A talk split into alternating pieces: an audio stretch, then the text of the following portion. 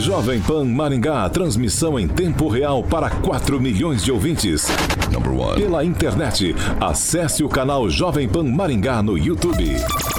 A credibilidade do jornalismo Jovem Pan, agora em áudio e vídeo. Inscreva-se. Jovem Pan.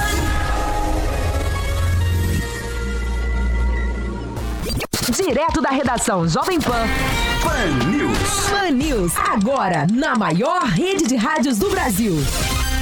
Oferecimento Angelone é para todos. Angelone por você. Blindex, Estância Ponta del Leste e IMA, Instituto Maringaense de Autismo. Olá, muito bom dia para você que nos acompanha aqui pela Jovem Pan Maringá, também pela Rede TV e pelos nossos canais aí na internet, Facebook e YouTube. Você é muito bem-vindo aqui na programação Jovem Pan. Participe com a gente. Hoje é quinta-feira, dia 9 de junho, agora 11 graus. Frio, não chove. Amanhã o tempo sol, algumas nuvens também não chove. As temperaturas amanhã vão ficar entre 8 e 24 graus. Nós vamos agora para os destaques dessa edição de quinta-feira do Pan News.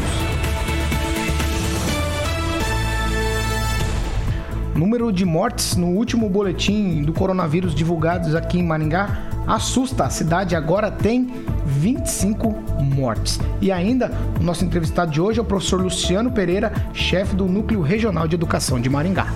Jornal da Manhã. Começando o Jornal da Manhã para todo o Brasil. Pânico. Paniqueira no ar, meus bebês, diretamente dos estúdios faraônicos da Panflix. Futebol. Vem, Adriano. Limpou, vai bater, marcou! Pan News. Pan News. Olá, muito bom dia para você que nos acompanha pela Jovem Pan 101,3, para você também que nos assiste pela Rede TV Paraná. Agora toda a programação da Jovem Pan está em um só lugar. Panflix, a TV da Jovem Pan, de graça na internet. Baixe grátis na App Store ou no Google Play. Panflix, assista onde estiver, na hora que quiser. 7 horas e 12 minutos. Repita. 7 e 12 aqui na Jovem Pan. Eu preciso lembrar, você, ouvinte, telespectador, internauta, a gente, todo mundo aqui de máscaras em mãos ou nos rostos. O álcool em gel está à disposição aqui dessa bancada e os nossos estúdios são higienizados antes e depois de todas as programações que acontecem aqui no estúdio de vidro Jovem Pan Blindex. E você participa com a gente pelo WhatsApp Jovem Pan ou pelas nossas plataformas. Os ouvintes que eu vou destacar aqui agora participaram com a gente. O Reinaldo, o Daíra, a Ana, o Fernando, o Sérgio, o Manuel, a Mazê, o Hélio, a Érica, a Simone, a Andressa, a Karina, Vinícius, o Fábio, o Rubens, o Eduardo e a Zenaide. Todos eles participando com a gente. Josué Endo, bom dia. Bom dia, Paulo, toda a equipe Jovem Pan, telespectadores, ouvintes e nosso convidado. Ângelo Rigon, videoconferência, bom dia pra você. Bom dia, bom dia, bom dia a todos da bancada e quem está acompanhando o programa. Ronaldo Vieira, muito bom dia. Muito bom dia a todos, uma excelente quinta-feira. Clóvis Pontes, bom dia. Bom dia, bom dia a toda a equipe Jovem Pan, bom dia professor Luciano, bom dia aqueles que nos ouvem e nos assistem pela internet. Muito bom dia. Já quero dar bom dia também para o nosso convidado de hoje, o professor Luciano Pereira. Ele é o chefe do Núcleo Regional de Educação aqui de Maringá. Daqui a pouco a gente entra nessa conversa com o professor. Muito bom dia para o senhor, professor. Bom dia, bom dia a todos. Mais uma vez, obrigado pelo convite. Vamos seguir, ô, ô, Josué, os nossos ouvintes, o comentário de ontem, eles falaram muito na questão de responsabilidade. Eu quero destacar e jogar aqui para vocês essa conversa. Eu não sei se dá para cobrar a responsabilidade ou culpabilidade de alguém em tempos de pandemia. Se a culpa, e a gente estava conversando sobre isso, a culpa talvez é mais histórica do que atual com relação aos desdobramentos do que a pandemia nos trouxe. E aí os ouvintes, ah, mas é culpa, ou responsabilidade, isso ou aquilo, estão transferindo responsabilidade. Eu acho que as responsabilidades agora têm que ser divididas igualmente, porque o momento é diferente. Eu me lembro que a gente trouxe aqui um advogado falando a respeito, a gente estava falando a respeito da mudança na data de eleição.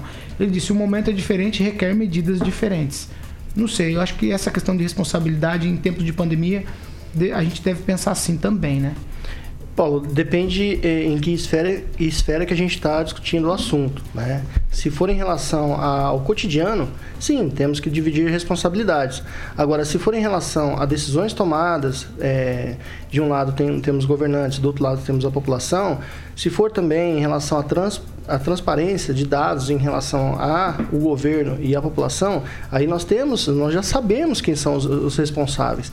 Algumas medidas poderiam sim ser tomadas de forma diferente. Por exemplo, vou dar um exemplo para você, Paulo. É, não tem como nós é, dividirmos a responsabilidade no caso do transporte público em Maringá.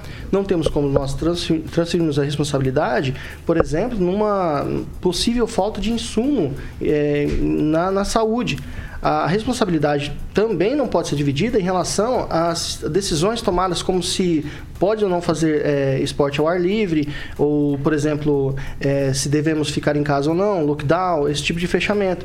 Por que, que eu digo isso, Paulo? É, e, o resultado dessas atitudes vão vir daqui, daqui a algum tempo, não é agora.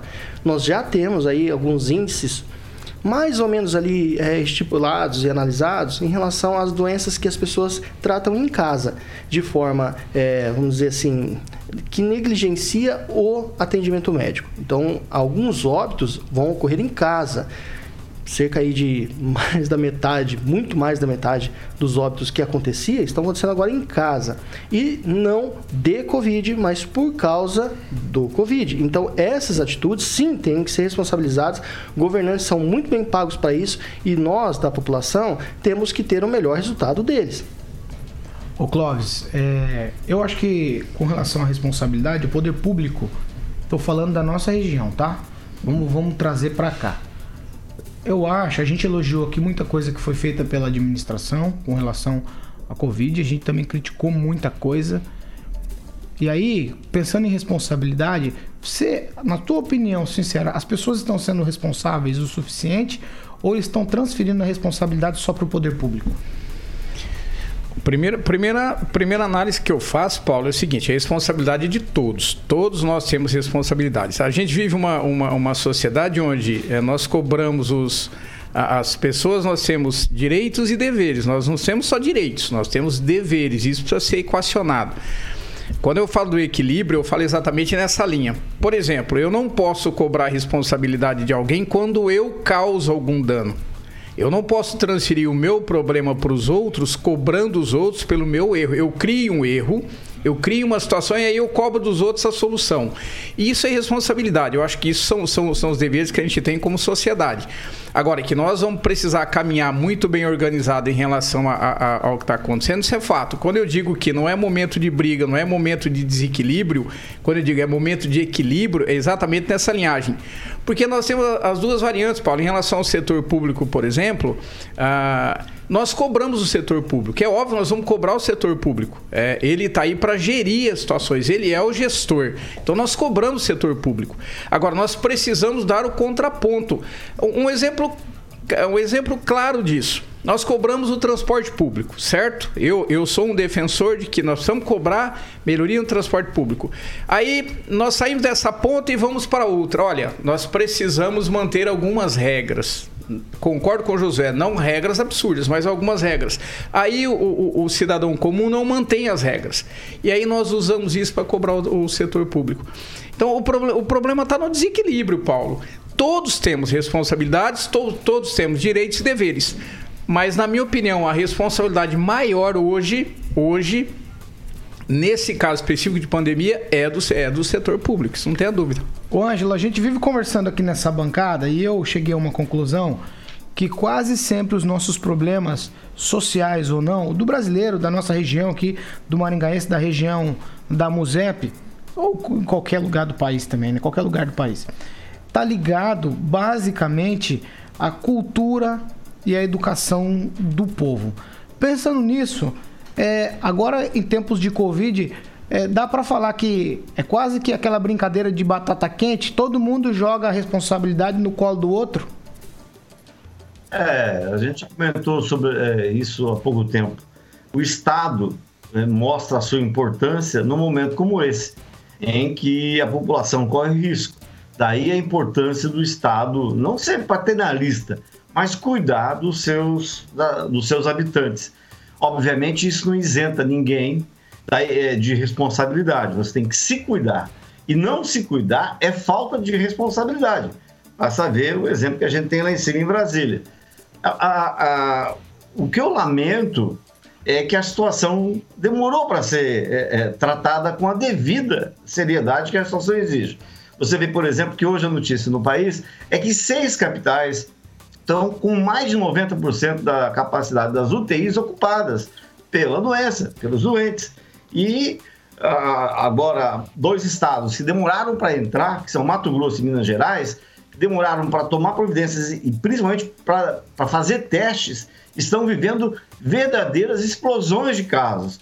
Então a gente não vislumbra a curto prazo uma, um remédio, algo que melhore toda essa situação que também envolve poder público. É, e agora, Paulo, fala a minha parte socialista. Eu queria que todo brasileiro fosse tratado como o presidente Bolsonaro, que tomou um remédio que dizem que não faz efeito, que é a cloroquina, mas que só tem efeitos colaterais, né? Como taquicardia, nós dois sabemos o que é taquicardia. É, só que ele tem dois exames cardíacos feitos no palácio, com 3.400 funcionários. Aí é fácil. Quero ver o povo ser tratado dessa forma também. Ai, meu Deus. Aguinaldo Vieira, eu não vou nem dar título para você. Vai, fala, fica à vontade. Eu quero fazer um lembrete do seguinte, né? Diante de toda essa circunstância, desses números horríveis, é, está programada para hoje uma carreata é, do pessoal ligado à Associação dos Bares, Restaurantes e, Eventos. Né? Uma carreata que vai sair do estádio Willie Davis e vai passar pelas ruas da cidade e vai passar pela Prefeitura de Maringá. Lembrando que ontem uma uma pequena carreata é, do pessoal ligado aos bufês né, também fez um buzinaço ali pelas ruas da cidade, do centro, passando pela prefeitura e fazendo um buzinaço. Né? Parecia até entrega do carro do Vale Sorte. É, gente, não, isso não resolve nada, tá certo? Tá todo mundo em situação, principalmente os comerciantes, os proprietários dessa área de bares e eventos. Mas, assim, falo protesto, mas é, de eficaz não tem nada, né? Passa, buzina e daí? Né? O que, que foi resolvido? Nada. Lembrando que aqui em Maringá nós tivemos na primeira semana uma super carreata dos empresários, dos comerciantes, pelos seus estabelecimentos estarem fechados, e foi um tiro no pé, viu? Só ser, muita gente, muito carro, mas só serviu para a população ficar contra essa manifestação. Então não sei se esse tipo, eu sou sempre adepto da manifestação, mas que dê resultado, né? Eu acho que buzinaço não vai resolver nada é, não vai mudar a posição. Temos que encontrar outros meios de um diálogo para passar por cima dessa situação. Agora é 7h23 aqui na Jovem Pan e a última atualização dos números do coronavírus aqui em Maringá mostrou 64 novos casos e, infelizmente, mais 5 mortes por complicações de Covid. Aqui na cidade, Roberto Lima vai trazer as informações. Roberto, muito bom dia para você. Muito bom dia, Paulo Caetano, equipe ouvinte da Rádio Jovem Pan.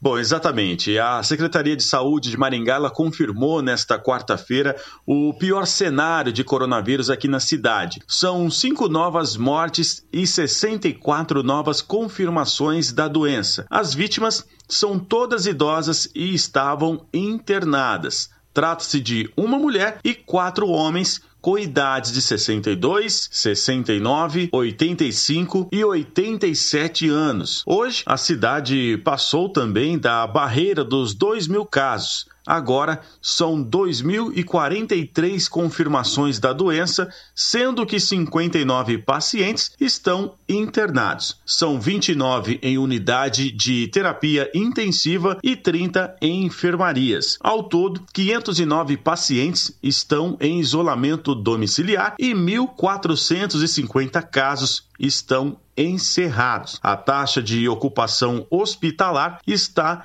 no mesmo patamar do boletim divulgado nesta terça-feira. De Maringá, Roberto Lima para a Jovem Pan. No FM, online, no smartphone. Esta é a Jovem Pan. 7 horas e 24 minutos. Repita. 7 e 24 Ângelo Rigon. Dentro desse boletim frio, existem histórias, né? E aí, eu queria que você falasse com a gente, começasse falando com a gente a respeito da situação do Dr. Jorge Carígio, que é uma história que está dentro desse boletim frio. E aí impacta a gente diretamente, porque quando um profissional de saúde é abatido, e a palavra é essa mesmo, é abatido pela Covid, a gente, a gente, o joelho fica trêmulo, viu? Com certeza, amigos, familiares, conhecidos dele realmente dão valor uma hora dessa à prevenção. Foi a primeira morte do pessoal que está à frente, né, dos profissionais de saúde aqui em Maningá. Eles já lideravam quantidade de casos e agora registra-se a primeira morte. E é interessante porque o Dr. Jorge é uma pessoa muito querida e nessa, isso é uma notícia em primeira mão, e nessa noite passada foi internado às pressas com suspeita de Covid um outro médico, também muito conhecido em Maningá, foi o dono do Termas, o Ari Jacomossi, que foi candidato a prefeito de Maningá. Ele era médico até esses dias atrás em Belém do Pará. Voltou para Maringá semana passada, até o Verdelírio Barbosa deu uma nota. E ontem à noite ele passou muito mal, está internado e o pessoal desconfia que seja Covid. Então você vê, sem contar o Nelson Meurer, deputado federal também, está com suspeita, só que ele está preso, né? de repente é uma suspeita meio, muito suspeita, aliás. Mas de qualquer forma, a gente tem que dar é, valor à vida, independente de qualquer situação. Londrina já perdeu 91 vidas. Maringá pulou num dia de 20 para 25. É, é, assim, é um absurdo. Sem contar, Paulo, uma informação é, que eu também estou dando em primeira mão aqui, que é a respeito da reinfecção, que é uma coisa que até então eu nunca tinha ouvido falar aqui no Brasil. Mas houve um caso comprovado em Minas Gerais, uma cidade chamada Itatiaiuçu. Um rapaz de 22 anos que em abril teve sintomas leves, depois foi tratado, tá beleza, e em junho agora ele teve sintomas terríveis e faleceu semana passada. Ele pegou doença duas vezes. E a informação que eu tenho é que aqui em Maringá, pelo menos um profissional de saúde está com reinfecção. Pode ser alguma coisa que de uma degeneração, uma alteração genética, mas não deixa de ser algo mais preocupante e tomara, é, tomara que isso não evolua. Ah, é. Clóvis, as informações estão aí, os boletins todos os dias nos pegam. Esse, o boletim que saiu ontem, próximo das 15 horas, foi um boletim duro para a cidade, eu achei. Foi, esse médico era muito querido, né? Pelo menos onde a gente conhece, eu estou falando específico do caso dele, né? Eu estava acompanhando as redes sociais, o pessoal né, é, torcendo para o restabelecimento, não foi possível, então choca. Agora, Paulo, é, a saúde sempre foi um problema é, nesse país. Saúde e educação, né? Nós não temos um especialista da área aqui hoje falando sobre isso. Mas, por exemplo, saúde, sempre foi, Paulo. Sempre foi. As UTIs sempre cheias, sempre lotada, falta de profissional, profissional, falta de insumo, falta de. Gente, sempre foi tratado com descaso esse país. Agora nós estamos evidenciando mais a morte porque o Covid é, é, é, uma situação global, generalizada, ficou em evidência, é uma situação em evidência. Agora, a saúde no país sempre foi tratada com descaso. E nós temos um problema seríssimo de UTI ocupado já desde, desde quando eu me conheço por gente. Agora, com o Covid, nós estamos evidenciando isso. Mas o que me chateia, o que me entristece é que não basta a gente ter é, é, pessoas que estão sendo tratadas morrer por esse, esse, vírus maldito. E agora a gente tem profissional da linha de saúde muito próximo da gente. Então isso realmente assusta. É, ninguém nega a doença, nunca negamos a doença. A gente tenta achar o equilíbrio, não consegue achar. Mas uma coisa é fato, Paulo, é o momento não é bom, o momento não, não é fácil e não vai ser fácil até que se ache vacina. 729, vou dar duas informações para vocês, ouvintes e telespectadores. É o seguinte: a gente disse ontem que o governador Ratinho Júnior estava isolado, mas ele testou negativo pela terceira vez. E a outra informação é que aqui em Maringá, 70,9% dos pacientes que testaram positivo para o novo coronavírus já venceram a doença. Dos 2.043 casos confirmados desde o início da pandemia, 1.450 já estão recuperados. Mas todo cuidado é pouco por conta dessa questão que o Ângelo acabou de falar de reinfecção. Eu vou mudar de assunto, já vou falar com o Clóvis e Agnaldo aqui sobre aquela questão do transporte coletivo. O decreto dizia que estava tudo fechado no final de semana, a gente chamou de lockdownzinho, a gente falou pequeno lockdown e várias coisas. Mas voltou-se atrás e o transporte coletivo e outros setores vão funcionar de uma maneira diferenciada, vão poder funcionar de maneira diferenciada. Por exemplo, o transporte só para trabalhadores e quem está ah, atrás de alguma emergência, por exemplo, levar para o médico, coisas desse tipo tem que ser comprovado ali. Eu quero falar com vocês sobre isso. E ah, o delivery está autorizado no domingo até às 13 horas, então vai ter movimentação provavelmente dos entregadores. E a outra novidade é que as padarias vão poder trabalhar de segunda a sexta-feira, das 7 horas até as 20. Mudou-se aí algumas coisas nesse decreto. Eu vou falar com o Agnaldo Vieira primeiro. Agnaldo?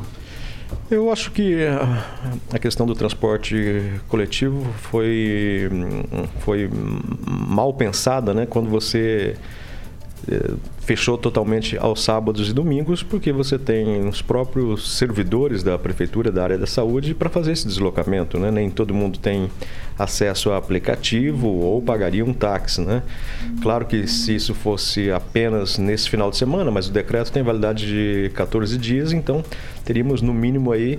É, mais outro final de semana com essa proposta. E devido a a sociedade né, inteira, em peso, questionar essa questão do transporte aos sábados e domingos, esse boicote, mas aí foi visto né, a tempo, né, até porque só valeria a partir do, do próximo sábado, então foi revisto né, de uma forma, uh, se voltou atrás, mas de uma maneira coerente. Só não sei como vai ser identificado quem é trabalhador da saúde ou quem está em estado de emergência, enfim, né? É, resumindo, vai continuar do mesmo jeito. É claro que aos sábados e domingos, é, em virtude de muitos é, locais estarem fechados, esse movimento vai ser menor de qualquer forma.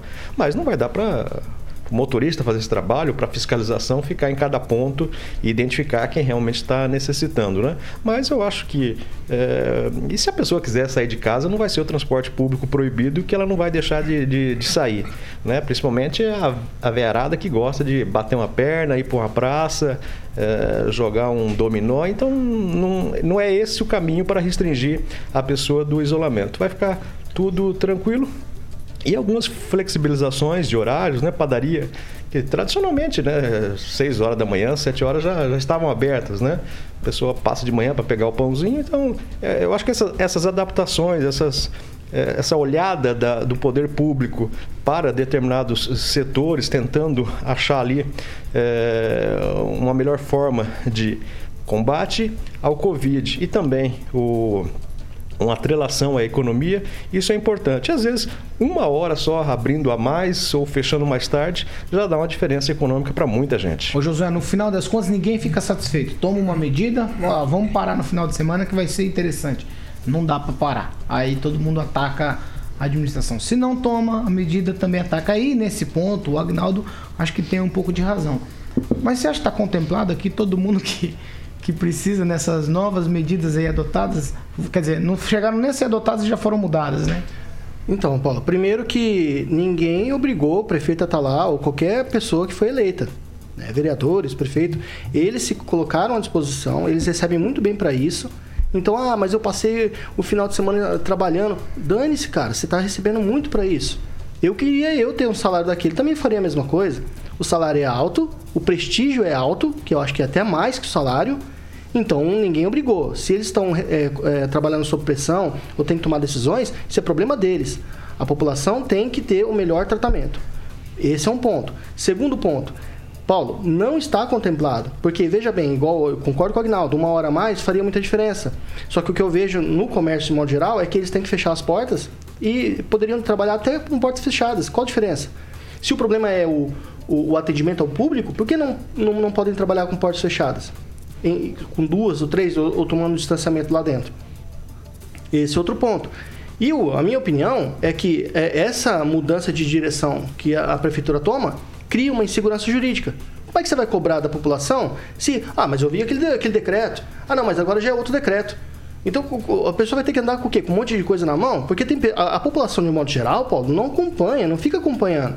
E o prefeito, ele, age, ele, ele, ele cria uma situação onde parece aquelas, aqueles seriados que não acaba naquele dia. Sabe aquela novela que tem aquele. aquele naquele do próximo capítulo. Exatamente. Então, assim, não é à toa que tem um meme do prefeito rolando na, na, nas redes sociais que é aquele lá, estou bolando um decreto. Porque ele está sempre bolando um decreto.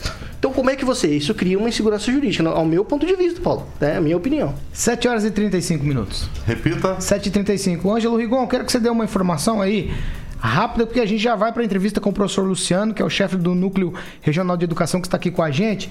Eu quero que você fale para mim, o Hospital da Criança nem está funcionando ainda, mas já tem associação de amigos lá no papel, já estão, inclusive, é, publicaram, inclusive, no jornal já. Exatamente, está no Jornal do Povo de hoje o edital de convocação para a Assembleia de Fundação da Associação dos Amigos do Hospital da Criança de Maningá. O hospital que todo mundo sabe, né? Quem, quem, como é que aconteceu, como é que ele saiu, está saindo do papel. Não foi inaugurado, não tem data de inauguração, não tem data de funcionamento e ninguém sabe, por mais que seja o desejo dos políticos envolvidos, como ele vai funcionar. Só queria lembrar a quem está convocando a, a, a Assembleia de Fundação, que vai acontecer amanhã, dia 10 às 15 horas, lá no. É, o endereço aqui é de um colégio, tá? Na Avenida Carneiro Leão, endereço de um, de um colégio. Quem está convocando é Gabriela Camargo Leal Santos. É, de qualquer forma, o Hospital da Criança já nasce abençoado, porque um hospital público de referência aqui, que é o Hospital Universitário, foi inaugurado em 1989 e só conseguiu associação de amigos no ano, no longínquo ano de 2000. Ou seja, precisou de 11 anos para poder ter uma associação que ajudasse a financiar algo que é público e que atende a todos gratuitamente. É só para registro que é algo. Quando você faz uma casa e ela não tem base, desde o começo, ela vai dar problema lá na frente. É o que eu prevejo para o Hospital da Criança. Tem algo muito estranho acontecendo em relação a ele. 7 horas e 36 minutos. Repita. 7h36. Eu vou te dar 30 segundos, Clóvis. É só para mim, isso aqui não tem democracia nesse país. Viu? É, sobre as padarias, o decreto é correto. Isso era, uma, isso era uma situação que todo mundo comentava, inclusive a aglomeração, ela vai diminuir. Sobre o Agnaldo falar que o decreto foi mal pensado, então nós não temos embasamento técnico. Se não tem embasamento técnico, qual é, como é que nós vamos seguir decreto? 7h37. Repita. 7 horas e 37 minutos. Vamos tomar um café. É hora. Momento Millennium Coffee. Tô tomando um café preto.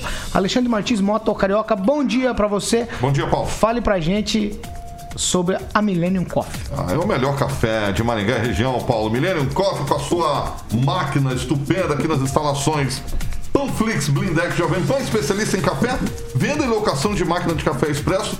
Telefone para mais informações: 3023 0044, 3023 0044. Isso aqui é uma máquina no seu estabelecimento. Só ligar no 3023 0044 Millennium Coffee, Paulo Caetano. 7h37. Repita. 7 horas e 37 minutos. Sem perder mais tempo, a gente já vai aqui para a entrevista com o professor é, Luciano Pereira, que é o chefe do Núcleo Regional de Educação. Nós vamos falar de educação, principalmente agora em tempos de pandemia. Professor, novamente, muito bom dia para o senhor. É um prazer receber o senhor aqui na Jovem Pan. Eu já vou emendar a primeira pergunta para a gente não perder tempo.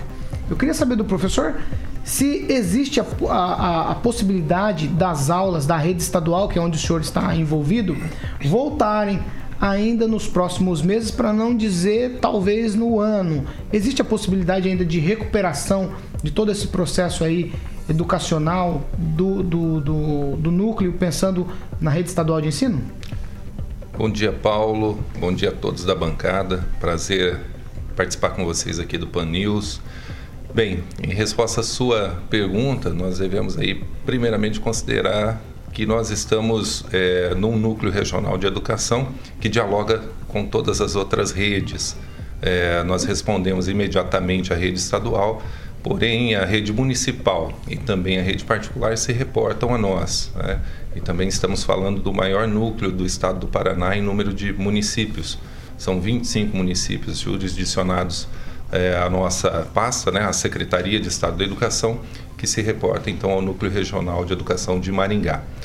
Bem, é, é uma decisão bastante controversa, polêmica, difícil de ser tomada e, no nosso entendimento, ela precisa ter a anuência dos profissionais de saúde. Né? No nosso entendimento, os debates estão acontecendo e até agora nós não observamos nenhuma sinalização nesse sentido, de retomarmos as aulas presenciais.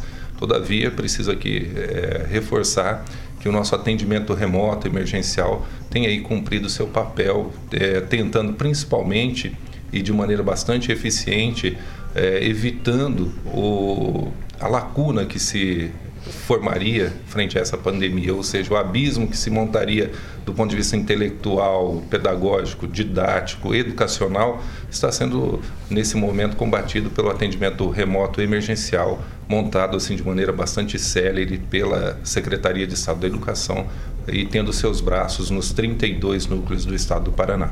Agnaldo Vieira. Minha pergunta ao diretor Luciano é se eh, realmente o governo do estado tem essa estrutura para levar de forma remota, à distância, é, esse ensino e, e, e, se já tem uma ideia de como que ficaria o ano de 2020, o ano letivo, é, se, é, será considerado um, um, ano normal? As crianças e os alunos né, vão, vão, vão ter uma, uma prova, vão passar de ano normalmente? Como é que ficaria essa situação? Veja, Aguinaldo, é importantíssima a sua pergunta, porque não há, nesse momento, nenhuma insegurança é, de ordem é, documental ou jurídica, né, vamos dizer assim.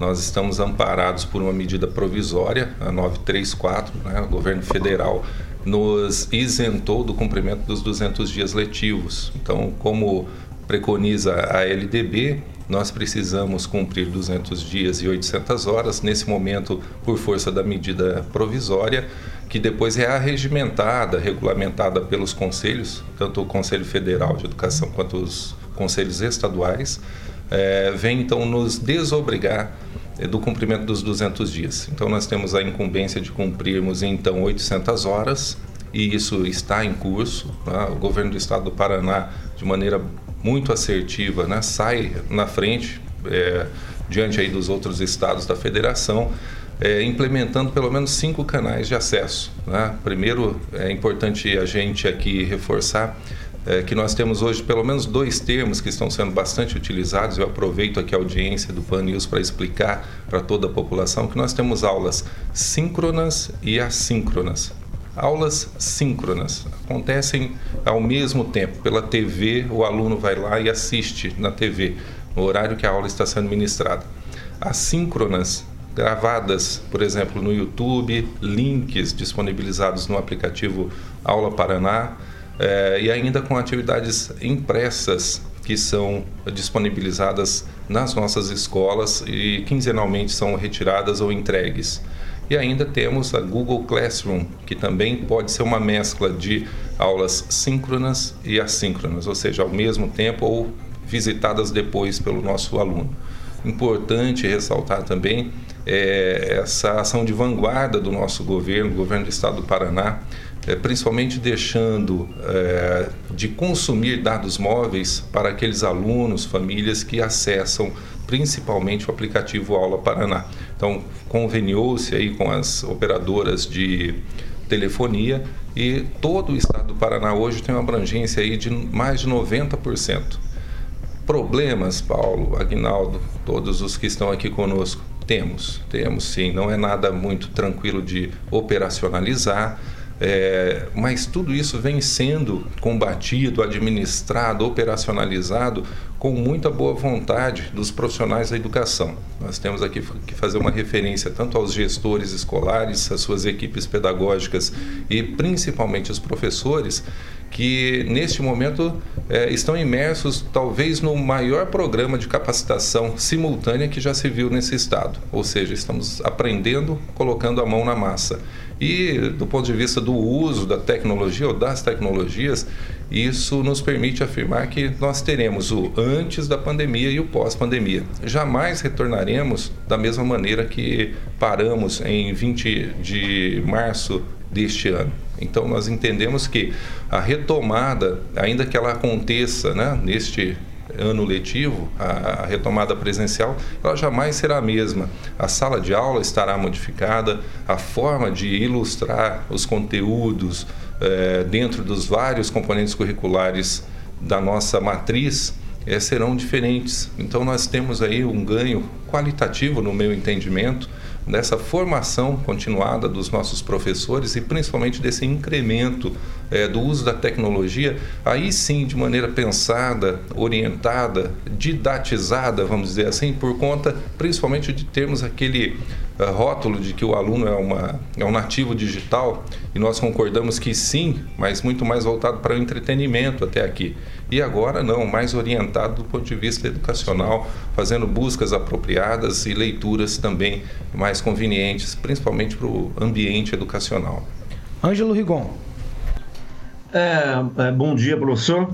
O, o, o senhor tá, mexe direto com os profissionais da educação e eu queria saber se há algum problema de união da categoria num momento como esse. O senhor falou que está tranquilo a questão da operacionalização, mas a PP Sindicato acaba de lançar uma campanha destacando a qualidade do ensino. E eu pergunto ao senhor, como está a contribuição dos profissionais da educação num momento desse e como é que vai se garantir a qualidade depois de passar a pandemia? Ângelo, obrigado pela pergunta. Bom, nós devemos aqui fazer uma ressalva que a, a nossa categoria, né, os educadores, eles, é, nós, melhor dizendo, é, exercemos uma criticidade que é salutar a toda a nossa sociedade. Né? Então é, é muito importante o questionamento, é muito importante é, a dúvida em alguns momentos. Essa criticidade ela nos traz crescimento. Todavia, é, nós temos a garantia legalmente, né, dizendo, nós temos esse amparo, essa permissão para operar dessa forma, frente a um momento de pandemia. No nosso entendimento, eh, teríamos maiores dificuldades se não estivéssemos lançando mão desse formato de atendimento. E insisto, ganha o aluno e ganha também a formação do profissional né, da educação, eh, recebendo aí um rol de informações e capacitações emanados tanto da Secretaria de Estado quanto do próprio Núcleo Regional de Educação ou dos 32 núcleos regionais de educação, como eu já mencionei aqui. Então, é oportuno dizer que é, tudo vai ter pelo menos três lados, né? O que realmente está acontecendo, como o outro vê e aquilo que se espera como ideal entre o ideal, né, o ideológico e o pragmático, nesse momento nós ficamos com o pragmático, ou seja, se é a única forma de atender, nós vamos lançar mão desse atendimento, evitando esse abismo, como eu já mencionei, que não haja então esse afastamento. E assim, nós temos particularidades. Muitas vezes, aquele que nos ouve né, nesse momento pode entender a escola é, de uma maneira bastante. É, simplória, vamos dizer, né? Uma sala de aula onde todos entram e tem um professor e tem horário do intervalo, etc. Nós temos algumas particularidades que nos impede né, de deixar uma análise tão rasa acontecer. Vejam você, vocês que nos ouvem é, e aqueles que são profissionais da educação vão compreender ainda mais o que eu quero dizer. Nós dialogamos com a educação especial, por exemplo. Nós dialogamos com a educação profissional. Nós dialogamos com a educação do campo. Em regiões do estado nós temos escolas das ilhas, né? nós temos os colégios agrícolas, nós temos a educação de jovens e adultos. Então são várias as situações que precisam ser aqui é, administradas. Paralelo a isso, e não é da nossa pasta, mas também é importante mencionar que ainda temos a educação superior, né, com todas essas particularidades que eu mencionei. Então, não é, é não, no nosso entendimento, prudente um país como o nosso é, deixar que se estabeleça esse vazio intelectual, pedagógico, educacional, como eu mencionei. Nós estamos é, nadando ainda, né? E, queremos chegar a um porto, a uma praia, vamos dizer assim, onde nós tenhamos condição de dizer que o nosso país é desenvolvido. E no nosso entendimento, isso só se dará por meio da educação, né? principalmente com uma educação de qualidade. É o que nós queremos, é o que nós trabalhamos todos os dias para que isso aconteça. Quero aqui também reforçar que é um ano muito atípico. Né? O governador do estado, Carlos Massa Ratinho Júnior, tem se cercado do melhor time possível para combater um momento tão, é, vamos dizer assim, excepcional. Né? Vejam vocês, crise hídrica, pandemia, ciclone bomba, né? e o nosso Estado tem respondido bem. Mas a educação está aqui para dar a sua contribuição e, no nosso entendimento, é aquilo que vai amparar, suportar do ponto de vista científico, teórico, metodológico, pedagógico, o avanço do nosso Estado. E diga-se de passagem, a nossa região norte, noroeste, é, ainda se encontra numa situação bastante favorável. Né? Quando a gente observa as questões relativas à, à, parte econômica, nós verificamos que tem aí regiões do estado muito mais atingidas nesse momento. Né?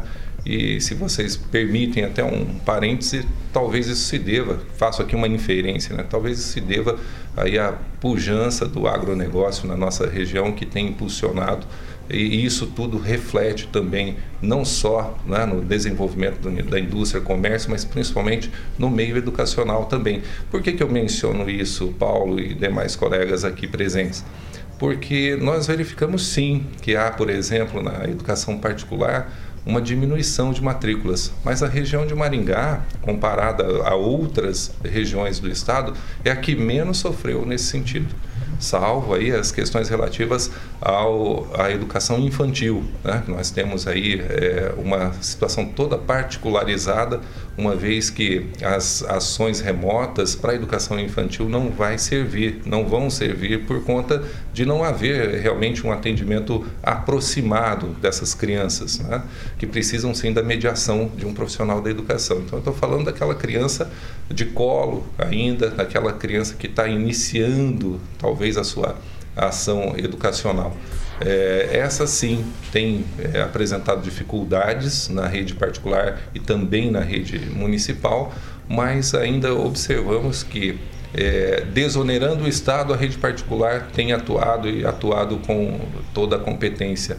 E o Estado, a rede pública, tem tentado aqui exercer a sua missão, né, a sua função, o seu papel social, né, de garantir o acesso à permanência e à promoção dos nossos alunos. Josué Endo. É, bom dia, professor Luciano. Eu tenho é, que dar parabéns realmente ao trabalho desenvolvido pelo Núcleo Regional de Educação e pelo senhor. É, normalmente, um dia antes, ali, quando a gente sabe da entrevista, eu pesquiso sobre né, o entrevistado e eu gostei muito do que eu vi. Eu fui professor, tá? dei aula pelo PSS, passei até no concurso aqui numa cidade né, do lado, mas eu, enfim, eu já estava fazendo outra faculdade. Eu sei muito bem como é que é uma sala de aula, sei das dificuldades que tem sabe? E hoje eu tenho meu filho, eu tenho meu filho de 10 anos e eu acabo que é, assistindo aula juntamente com ele. Eu queria dizer, é, professor, principalmente que vocês estão fazendo o que dá para fazer e como tem que fazer, não tem outro jeito. Né? A pergunta que eu faço para o senhor é que eu acho que o senhor já até meio que respondeu, mas aí eu estendo ela, essa pergunta porque o senhor fala muito bem em relação ao trabalho desenvolvido, né? É, sobre o rendimento escolar. Eu vejo uma dificuldade muito grande dos professores em relação às aulas e uma dificuldade muito maior em relação aos alunos, até porque você dá uma responsabilidade para esse aluno, para esse aluno ter que buscar o conhecimento. E em relação ao rendimento, eu já estendo essa pergunta dizendo, perguntando o seguinte: se o senhor vislumbra aí possivelmente algumas aulas que sejam até de forma, vamos dizer assim, complementar para os futuros anos, né? Nós sabemos que o ano de pandemia é um ano complicado, mas que vai gerar sim resultados nesse sentido. Obrigado pela pergunta. É importante é, ressaltarmos aqui que se houver o retorno presencial, muito provavelmente nós não teremos aquele retorno presencial tal e qual vivemos até o dia 19 de março. Né? Nós temos aqui é, a necessidade de observar talvez uma mudança é, nessa aproximação aluno-professor, os espaços, né, a garantia dessa, desse distanciamento, não só as medidas profiláticas, né, o álcool, a luva, a máscara, o tapete embebido em água sanitária, mas principalmente nós precisaremos é, pensar do ponto de vista emocional, financeiro. Esse retorno também nos trará é, mudanças no comportamento dos nossos alunos e alunas. Né? Então eu faço toda essa é, retomada porque nós talvez teremos lá alunos, profissionais da educação que tenham perdido seus entes queridos, é, talvez nós tenhamos nesse rol de alunos também famílias que perderam as suas rendas ou diminuíram de maneira significativa né, o seu uh, recurso, a captação do seu recurso para a sua manutenção, enfim. E isso tudo precisa ser equacionado, ajustado. Então, como receber é, esse grupo de profissionais, como receber esses alunos, como é, nivelar esse conhecimento. Então, numa eventual retomada presencial, nós vamos precisar diagnosticar, porque nós temos cinco canais de acesso, né? o governo do estado cumpre a sua função garantindo acesso, nós estamos batalhando pela permanência, né? a permanência se dá com engajamento aí de várias é, entidades que fazem parte da rede de proteção à criança, ao jovem e adolescente. É, esse engajamento, essa permanência é muito acompanhada pela gestão escolar, né? cada unidade, cada setor é, pedagógico de cada uma das unidades tem recorrido sempre né, ao contato direto, não só com as famílias, mas talvez até é, abrangendo ainda mais a sua função, atuando de maneira bastante pontual e direta, é, fazendo principalmente aqui fazendo principalmente o acesso por meio de grupos de WhatsApp, é, contactando os nossos conselheiros tutelares, que inclusive têm é, mostrado aí toda a prontidão em nos atender. E isso vai resultar, quando de uma retomada, é, da necessidade de um diagnóstico. Né? Olha, quem é que estava assistindo aula pela TV, quem é que estava assistindo aula pelo aplicativo, quem é que estava na Google Classroom, quem é que estava entregando atividade é, impressa. Né? E aí sim nós vamos poder nivelar ou quantificar, né, do ponto de vista pedagógico, qual é esse rendimento. O interessante nesse momento é, é preencher uma lacuna que se formaria e que nesse momento traria só prejuízo né, é, nos vários pontos de vista, né? principalmente emocional, o ócio dentro da, da, da família, dentro da casa, é, a ocupação errada desse tempo, enfim. Então, é, nossa missão nesse momento é continuar levando conhecimento de maneira pensada, é, projetada, planejada, para que o aluno possa absorver os conteúdos programáticos previstos para este ano e aqueles que, porventura, não tenham absorvido de maneira adequada, no retorno presencial haverá um, um nivelamento. Pode ser nesse ano letivo, se houver o retorno, pode ser no próximo ano, né? uma vez que isso já é uma prática dentro da escola, em fazer primeiro uma avaliação diagnóstica para daí então planejar o segmento de um ano letivo. Então, no nosso entendimento, a categoria é, vem observando essa necessidade e esse nivelamento ocorrerá, seja de maneira híbrida, seja de maneira totalmente presencial, seja de maneira totalmente remota é, nos próximos períodos letivos. Clóvis. É, professor Luciano, obrigado pela tua presença aqui no Pan News. É, o tempo nosso está meio curto, então vou ser bem rápido. Eu sou um admirador da educação, acompanhei também o seu trabalho, perfeito em Sarandi, Sarandi que eu diga. Então eu ia perguntar exatamente sobre isso. É, os alunos que migrarão da rede particular para o setor público e, e, sobre os autistas, alunos autistas, algum trabalho que consiga contemplar essa, esses alunos ou não? Como é que está essa base aí? Bom, a atividade da educação especial Clóvis, é, me, me encanta, sabe? Eu vejo que nesse momento de pandemia nós resgatamos é, essa solidariedade, né? O atendimento é, a várias mãos, ela tem, ele tem acontecido, seja para o uso das tecnologias, seja é, na oferta da alimentação para algumas famílias que ficaram aí prejudicadas é, de maneira mais contundente nesse momento, mas a educação especial tem dado mostras de que é, há muito mais do que a ação profissional. Nós temos aí várias e várias situações, inclusive evidenciadas nas nossas redes sociais, né, do Núcleo Regional de Educação de Maringá, onde uh, a forma com que o profissional de apoio a estes alunos especiais, né, a forma como eles têm sido acolhidos é algo assim realmente é, para a gente parabenizar e evidenciar cada dia mais. Nós temos alunos, além de autistas, nós temos surdos cegos, né, cegos, é, enfim, é, e dentro dessa gama, dessa é, forma tão abrangente né, de atendimento que nós temos, nós temos profissionais que acompanham esses alunos. Né? Então, nós temos o autista, nós temos o Asperger, nós temos aí é, várias das especialidades mas nós temos profissionais muito engajados. Né? Nós temos profissionais, inclusive, que chegam a visitar esses alunos em suas residências ou as suas famílias nos espaços de trabalho para explicar as ações didático-pedagógicas que estão sendo, então, é, oportunizadas aos alunos. É, nós temos aí vários ciclos de encontros acontecendo com as diversas especialidades. Nós temos as salas de recurso multifuncional, nós temos a, a escola, vamos dizer assim, específica para isso, né, conveniada à nossa rede, que é a AMA, aqui em Maringá. E isso é, é cada dia mais evidente os profissionais da educação especial compreenderam né, que sem eles o aluno ficaria desassistido. E no nosso núcleo nós só temos a parabenizar esse grupo de profissionais que tem entendido essa necessidade e tem se desdobrado para fazer o melhor atendimento possível. Então, quero aqui registrar né, de público uh, o meu respeito, o meu reconhecimento a todos os profissionais, mas em específico os profissionais da educação especial, os profissionais que fazem esse atendimento individualizado uh, de maneira uh, muito nobre.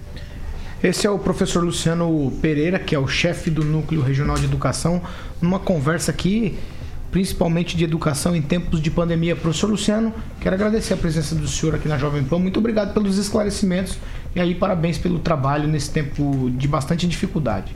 Paulo, eu que quero agradecer a oportunidade de bater esse papo com vocês muito importante estar com todos os colegas aqui de bancada. É muito oportuno poder levar informações aos ouvintes que nesse momento nos acompanham.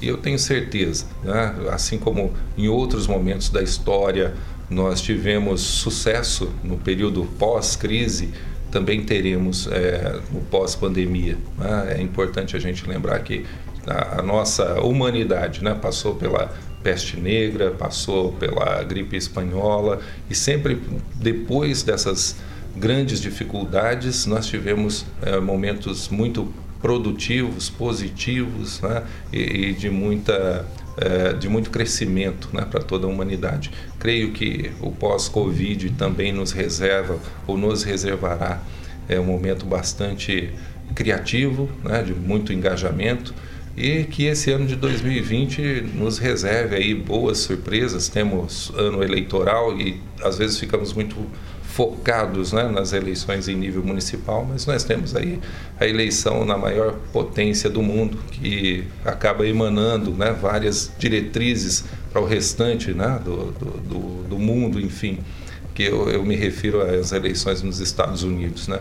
E aí nós que estamos na educação temos certeza que algo de lá vai respingar em nós né? no período pós-eleição também e pedimos a Deus que seja o melhor possível. Meu grande abraço, muito obrigado pelo convite. Tá certo.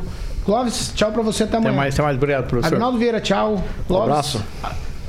Josué, de novo, maravilha. Josué, até amanhã. Falei do. Maravilha. Ângelo Rigon, tchau pra você. Ângelo. Tchau e só, arcebispo. só que hoje. Informação do, do arcebispo?